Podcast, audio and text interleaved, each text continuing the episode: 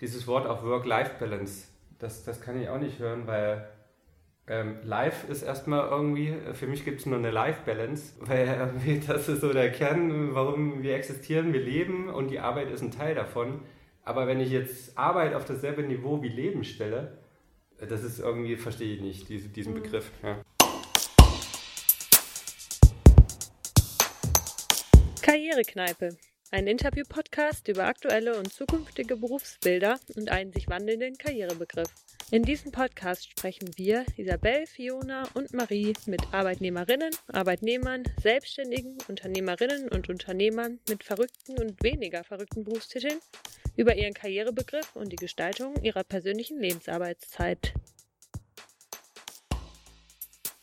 Mein erster Gast in der Karrierekneipe ist Christian Reich aus Düsseldorf. Ich kannte ihn persönlich nicht. Das Einzige, was ich von Christian wusste, war, dass er bewusst seine Stunden reduziert hat, um nebenbei noch andere Dinge zu machen, wie zum Beispiel die TEDx Talks in Düsseldorf zu organisieren. Ich war gespannt zu erfahren, wieso er sich dazu entschieden hat, äh, kürzer zu treten und was er noch alles neben seinem Hauptjob so macht. Dann herzlich willkommen, Christian, in der Karrierekneipe. Vielen Dank. Schön, dass du den Weg hierhin gefunden hast. Und ich würde sagen, erstmal Prost. Ja, Prost. Und direkt mal so zum Einstieg an dich die Frage, die wir immer stellen. Was war die erste berufliche Richtung, die du bewusst eingeschlagen hast? Also ich habe angefangen mit einer Ausbildung als Einzelhandelskaufmann, damals in Thüringen in einem Möbelhaus. Ja, damals habe ich viel irgendwie viele Bewerbungen geschrieben in alle möglichen Richtungen, von Bankkaufmann über Polizist. Äh, und äh, damals war es nicht so leicht, überhaupt erstmal irgendwie eine Ausbildung zu finden. Und dann, ja, das hat sich dann so ergeben, Einzelhandelskaufmann, das habe ich dann drei Jahre gemacht. Und was machst du jetzt? Äh, jetzt bin ich selbstständiger Unternehmensberater.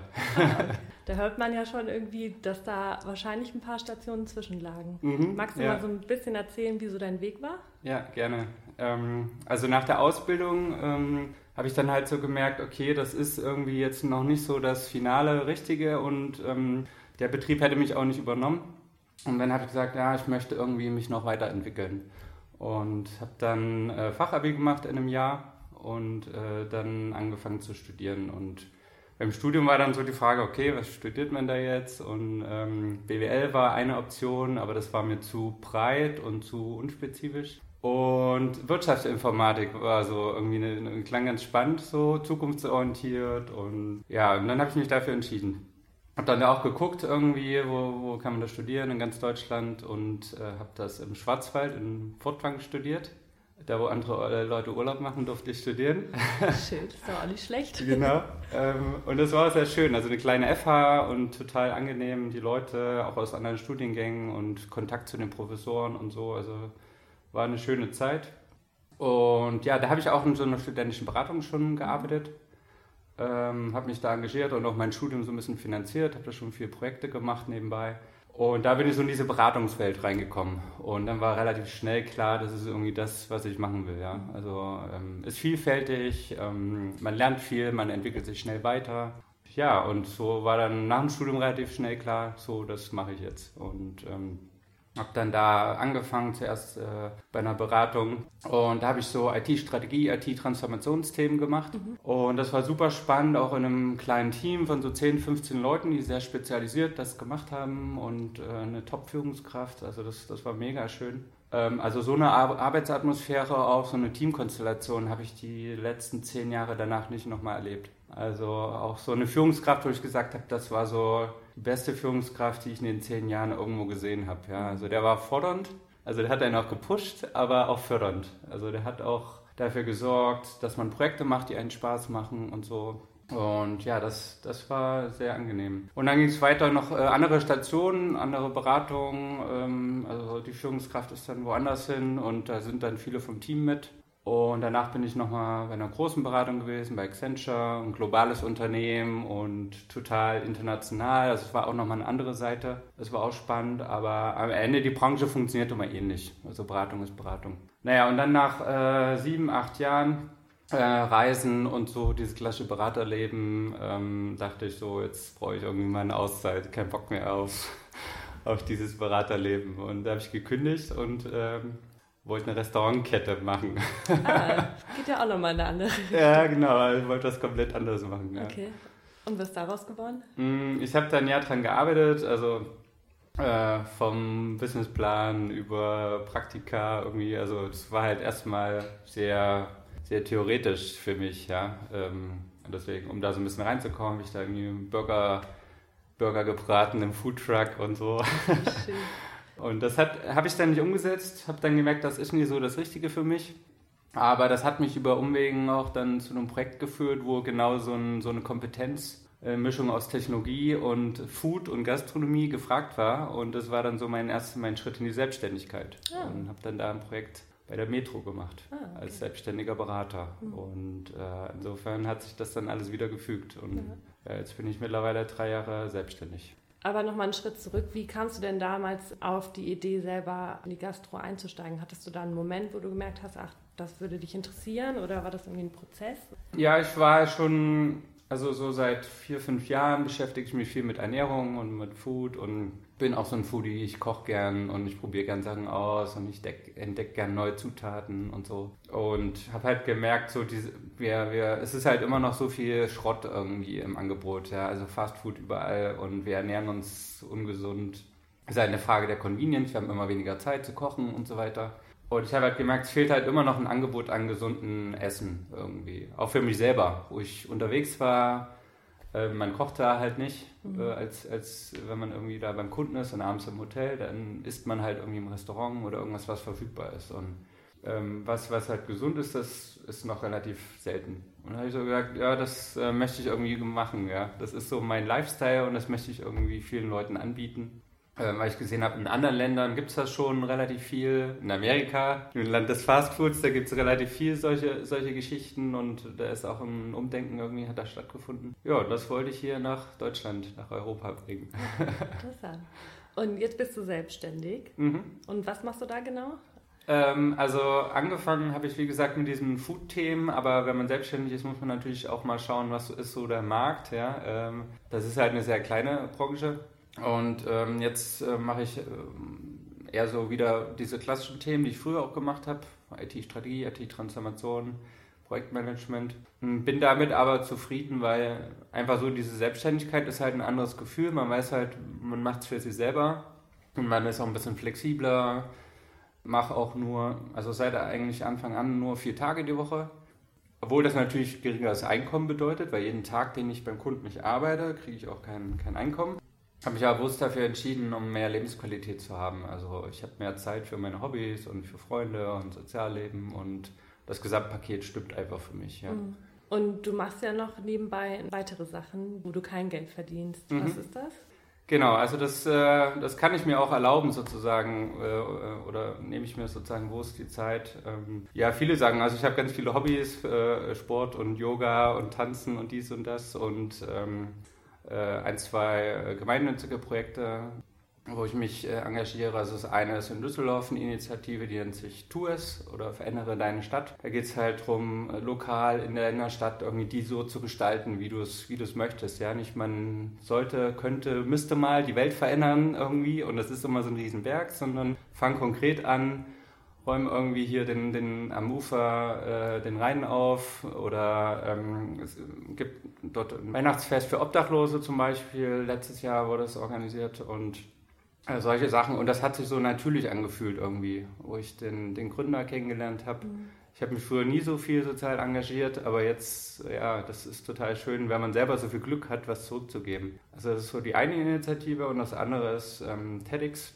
die TED Talks. Das haben wir letztes Jahr das erste Mal gemacht und das, das war total, also das hat mir so viel Energie und Kraft gegeben. Also ich habe da auch sehr viel Zeit und Energie reingesteckt und Leidenschaft, aber dann so der Tag, der Event, also es war total emotional für, für uns, für das Team. Kannst du kurz nochmal ja. erklären, was das genau ist? Ja, genau. Also es gibt ja TED äh, steht für Technology Entertainment Design. Also das ist in Amerika, gibt es da große Konferenzen, wo halt Speaker in 18 Minuten was erzählen. Äh, es geht um Inspiration aus allen möglichen Bereichen, also Wissenschaft, Forschung oder persönliche Geschichten, was sie erlebt haben. Und die, die erzählen halt das äh, auf der Bühne und ähm, es geht halt um Inspiration. Also Leute zum Denken oder zum Nachdenken anzuregen, Wissen zu vermitteln und äh, vielleicht auch was zu verändern in ihrem eigenen Alltag. Und die Talks werden aufgezeichnet und kommen dann auf die YouTube-Plattform und da gibt es halt so Simon Sinek ist so der bekannteste TED-Talk, ähm, kennt vielleicht einige von euch. Ja, die gehen dann viral und äh, gehen um die Welt und das ist halt eine globale Community.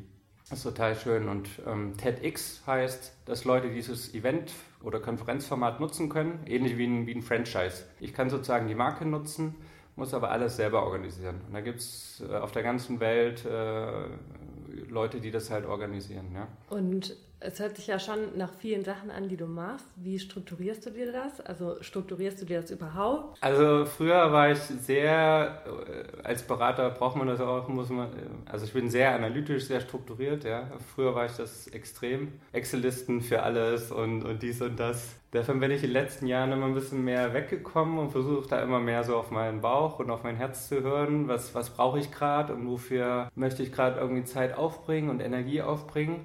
Ähm, deswegen bin ich eher weggekommen von diesen ganzen Listenthemen mhm. und so weiter und versuche da mehr auf meine Intuition zu hören. Klar braucht man gewisse Sachen, um Sachen zu strukturieren oder ich habe auch noch, mache Notizen oder habe auch noch Checklisten, aber bin da ein bisschen mehr von abgekommen. Und hast du so für dich das Gefühl, dass du Karriere machst? Ja, da müssen wir erstmal über den Begriff Karriere sprechen. So sieht's aus. Wie man das definiert. Genau, also, also hast du da für dich schon eine Definition gefunden? Machst du dir da überhaupt Gedanken drüber oder ist das ein Thema, was eigentlich gar nicht so relevant für dich ist? Also früher war Karriere gerade so in der Beratung irgendwie äh, schnell äh, aufzusteigen. Da gibt es ja so diese verschiedenen Level und jeder nennt das anders. Ja, Analyst, Consultant, Senior Consultant, Projektmanager, Partner, bla bla bla. Das ist alles Schall und Rauch für mich. Also ich kenne Leute, die sind von der Uni gekommen und hießen dann Projektmanager und haben noch nicht ein Projekt geleitet. Ja. Und das ist halt Bullshit. Also darauf gebe ich nicht so viel. Viele mhm. Leute legen da Wert drauf, was auf der Visitenkarte steht. Mir ist, mir ist wichtiger, was jemand gemacht hat und kann ich mit dem zusammenarbeiten.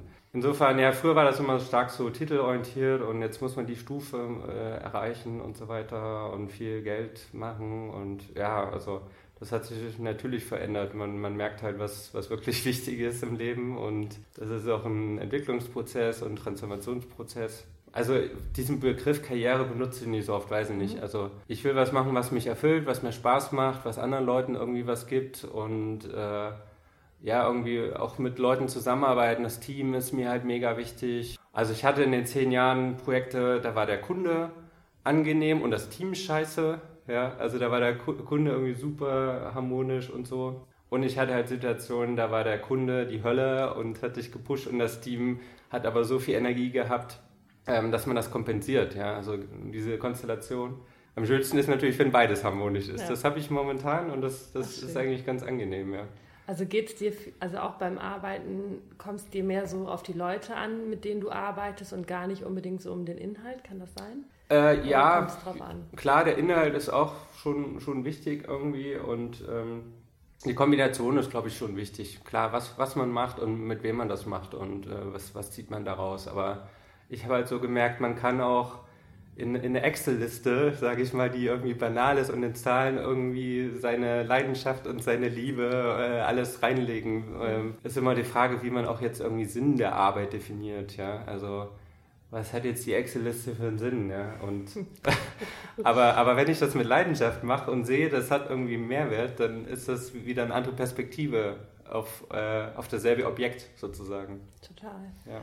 Gibt es so Schlüsselpersonen in deinem Leben, die dich irgendwie beeinflusst haben, wie du halt dein Berufsleben angehst? Also wie gesagt, die, was ich vorhin erzählt habe, die Führungskraft, das war so einer der wenigen, der mich äh, inspiriert hat. Aber Dann, noch so ein bisschen Schritt davor, so während der Schulzeit oder als du groß geworden hm, bist? Nee, nee, nicht so. Also ich hatte nie so Vorbilder oder Idole oder auch Mentoren, sage ich mal, in den letzten Jahren, ähm, wo ich gesagt habe, ich will jetzt so sein wie die und darauf will ich hinarbeiten und so. Ähm, also in den letzten ein, zwei Jahren gab es schon Leute, die mich inspiriert haben. Das war eher so im privaten Kontext die mir Impulse gegeben haben, mich, mich äh, ja, an mir zu arbeiten oder Sachen auszuprobieren und auf gewisse Wege sich zu begeben. Äh, das, das ist ganz schön, wenn man so Leute trifft. Auf jeden ja. Fall. Und äh, kannst du mit dem Begriff Lebensarbeitszeit etwas anfangen? Hm, nee.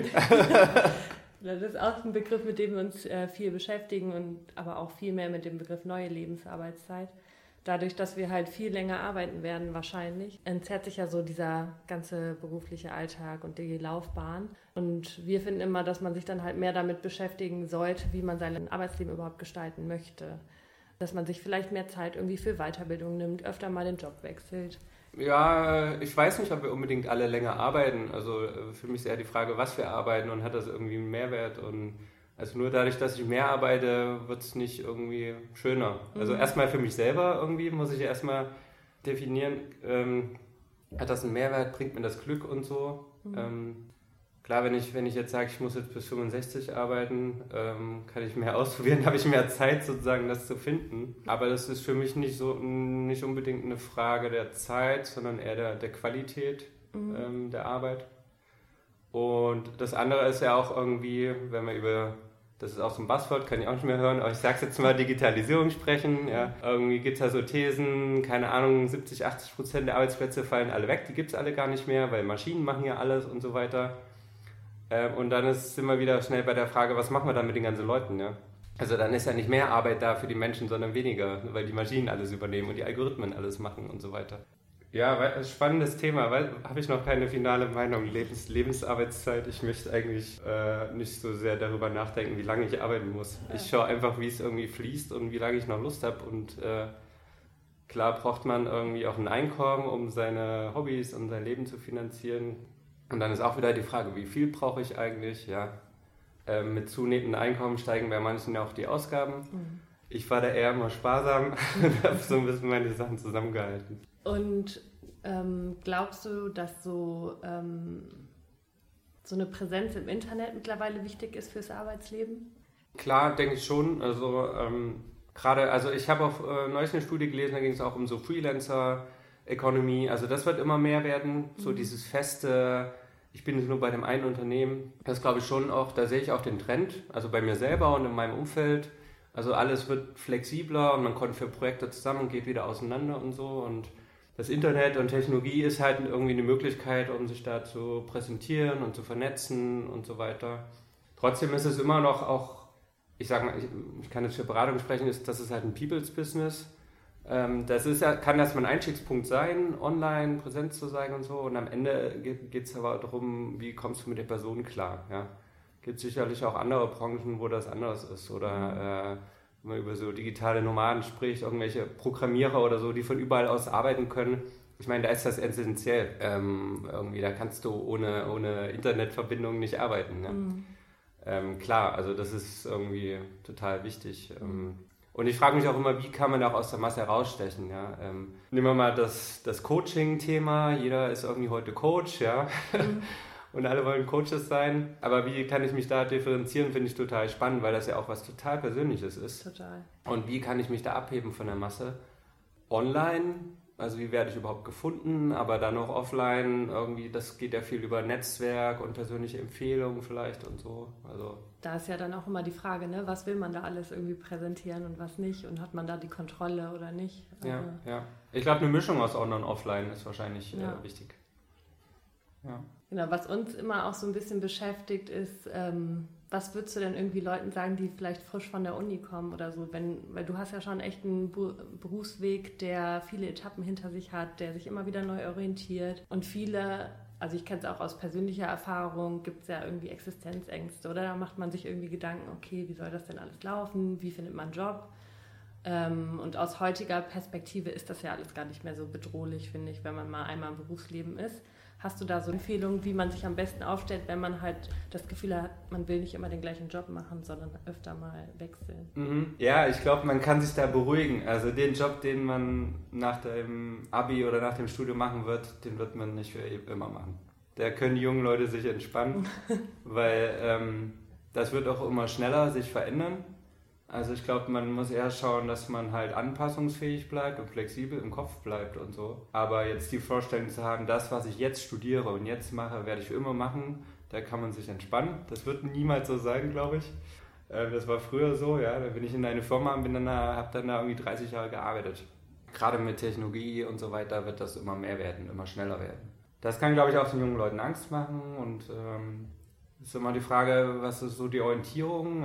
In unserem TEDx-Team zum Beispiel ist auch jemand, der ist jetzt 18, macht gerade Abi und der hat genau diese, diese Überlegung auch, ja, was mache ich jetzt? Und mit mehr Möglichkeiten, die wir heute haben, ähm, das ist nicht unbedingt einfacher. Das ist genau wie wenn ich im Supermarkt stehe und habe dann da 20 Joghurts zur Auswahl. Oh Gott, welchen Joghurt soll ich jetzt nehmen? Früher gab es irgendwie einen. Und bei der Berufswahl ist es, glaube ich, genauso. Also jeder kann irgendwie ein Startup machen und programmieren und sich selber neu erfinden und, und sofort ein Unternehmen gründen. Das ist eigentlich vermeintlich einfacher geworden. Aber ja, das kann, glaube ich, auch erschreckend, äh, angsteinflößend sein. Also insofern, ich glaube, äh, also ein Tipp könnte vielleicht sein, irgendwie äh, erstmal so ein paar Sachen auszuprobieren. Und das muss ja nicht immer gleich, das kann mal ein Praktikum sein oder so. Oder, äh, und dann kann man so ein bisschen gucken, was, was macht einem Spaß, was passt zu einem. Ja auch irgendwie eine Art Coaching, ich weiß nicht, ob es das für junge Leute auch gibt, ähm, jemand, der einem vielleicht inspiriert oder hilft bei sowas, ähm, zu gucken, was, was ist so mein Ding, woran habe ich Spaß,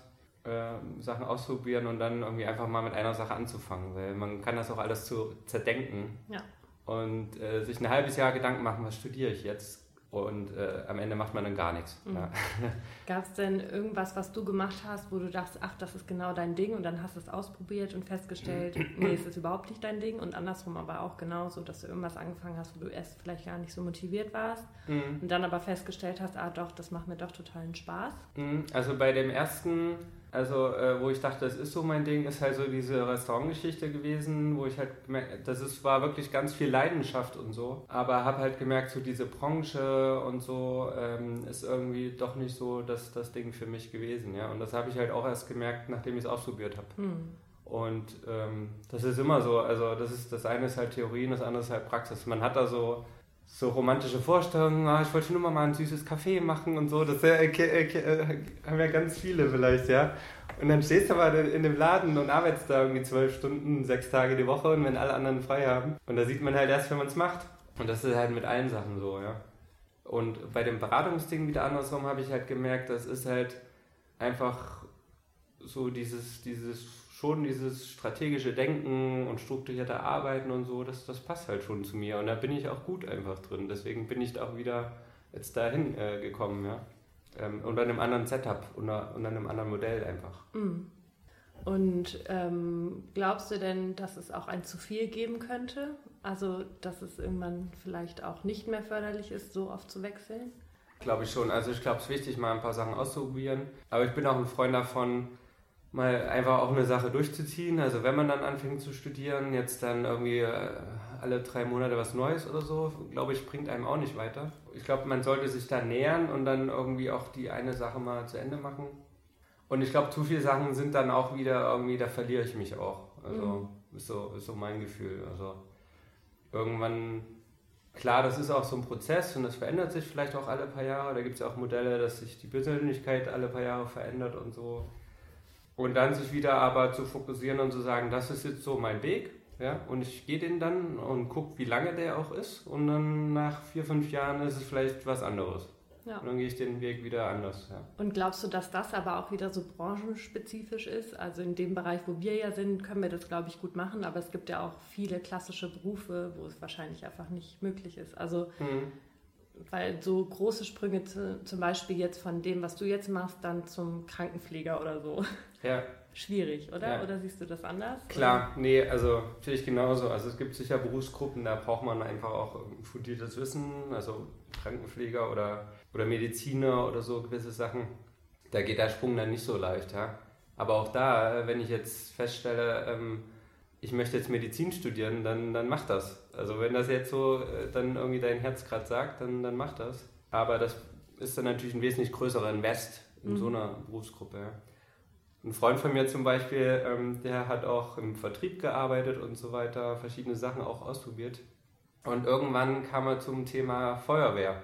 Ach echt? Und hat gesagt, jetzt macht er eine Ausbildung als Feuerwehrmann, weil das, das gibt ihm irgendwie total viel. Und jetzt hat er das gemacht und ist da total, geht da total auf und ist da total glücklich mhm. als Feuerwehrmann. Und das, das finde ich halt mega. Also, und wenn du, wenn du in dem Moment das Bedürfnis hast und dir das was gibt, dann, dann mach das. Mhm. Ja.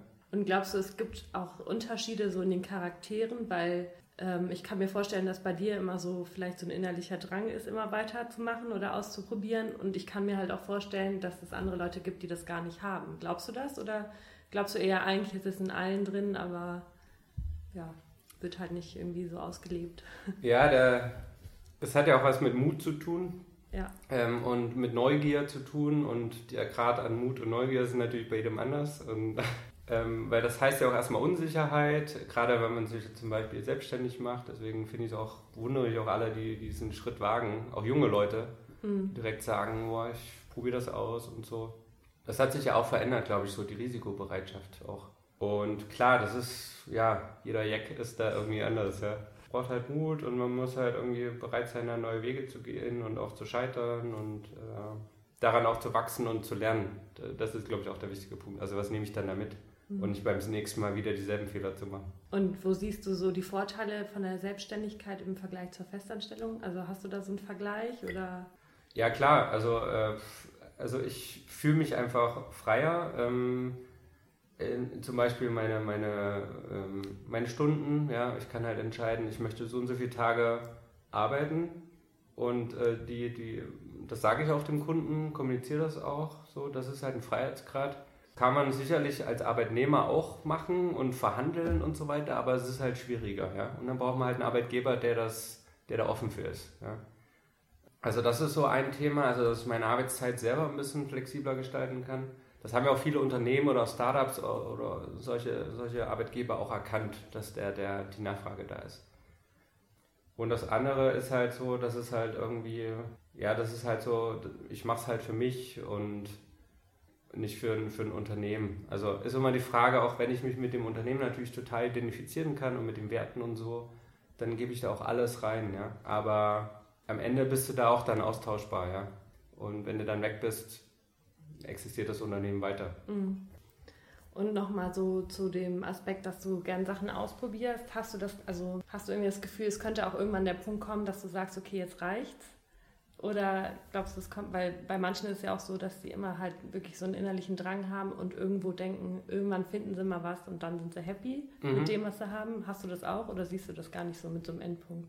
Ähm, ich glaube, die, die immer ausprobieren und denken, irgendwann sind sie happy, das wird nie passieren. Aber das, das ist auch so, auch privat, also mhm. Leute, die immer auf der Suche sind und äh, zum Beispiel auch ins Ausland gehen, weil sie glauben, da würden sie ihr Glück finden, obwohl sie hier unglücklich sind. Aber die Probleme, die sie haben oder das, was sie beschäftigt, ist, glaube ich, dann in ihnen drin und nicht irgendwo extern, irgendwo in einem anderen Land. Und mit dem Beruf ist es vielleicht genauso. Also ich sag mal so, auf der Suche nach dem perfekten Job und der mich dann glücklich macht, das wird wahrscheinlich nie passieren, mal als These. Wenn ich aber immer gucke, was macht mich jetzt irgendwie gerade glücklich in dem Moment und damit bin ich dann zufrieden und das kann sich ja auch verändern. Oder das verändert sich auch, glaube ich je nach Lebenssituation, dann kommt irgendwie, habe ich irgendwie eine Frau oder dann bin ich wieder Single und dann habe ich Kinder und dann baue ich ein Haus und dann will ich irgendwie, äh, keine Ahnung, doch nochmal ins Ausland und so. Also das sind ja permanente Veränderungen. Und wenn ich dann immer gucke, was macht mich jetzt gerade glücklich und so, ist das, glaube ich, ist das gut. Mhm. Hast du denn bei dir selber noch äh, Punkte auf der Liste, wo du sagst, das würdest du gerne noch ausprobieren? Oder? Ja, klar, auch bei mir ist das ähm, so jetzt nach den drei Jahren Resümee, sage ich, da bin ich jetzt zufrieden. Also das ist so die Erkenntnis, ich könnte jetzt momentan mir nicht vorstellen, wieder angestellt zu sein. Aber mit dieser Selbstständigkeit und dieses Unternehmertum überlege ich auch so, was ist so der nächste Schritt und weil privat, das, also dieses Wort auch Work-Life-Balance, das, das kann ich auch nicht hören, weil ähm, live ist erstmal irgendwie, für mich gibt es nur eine Life-Balance, weil das ist so der Kern, warum wir existieren, wir leben und die Arbeit ist ein Teil davon. Aber wenn ich jetzt Arbeit auf dasselbe Niveau wie Leben stelle, das ist irgendwie, verstehe ich nicht, diese, diesen mhm. Begriff. Ja. Also insofern ähm, äh, gibt es da bei mir auch Sachen, wo sich privat irgendwie äh, Denkansätze verändern und Prioritäten verändern und dann gucke ich auch vielleicht jetzt wie kann man jetzt wieder daraus vielleicht was machen, was, was irgendwie ein Geschäftsmodell sein könnte oder wo ich mich beruflich hinentwickeln könnte. Klar, mhm. ist bei mir auch gerade so ein Prozess. Okay. Gut, dann würde ich schon zur letzten Frage kommen und zwar die lautet, äh, was wäre dein Motto für deine perfekte Lebensarbeitszeit in den nächsten zehn Jahren? Es kann ein Satz, ähm, ein Wort oder ein Spruch sein. Arbeit ist, ist, sicherlich ein wesentlicher Teil unseres Lebens, aber es ist nicht das Leben. je näher man sozusagen auch äh, authentisch irgendwie auf der Arbeit oder das macht, was einen glücklich macht, umso besser. Ja, das ist vielleicht auch eine Annäherung. Mhm. Insofern der Appell, äh, also wenn ihr merkt, ihr geht Montagmorgen ins Büro und habt schon keinen Bock mehr, dann solltet ihr was ändern. Das hatte ich nämlich auch und dann habe ich was geändert. Das ist doch ein schöner Schluss. Vielen Dank. Sehr gerne, danke dir. Vielen Dank für euren Besuch in der Karrierekneipe. Wenn euch unser Podcast gefällt, abonniert uns, folgt uns auf Instagram und lasst uns gerne euer Feedback da. Bis zum nächsten Mal.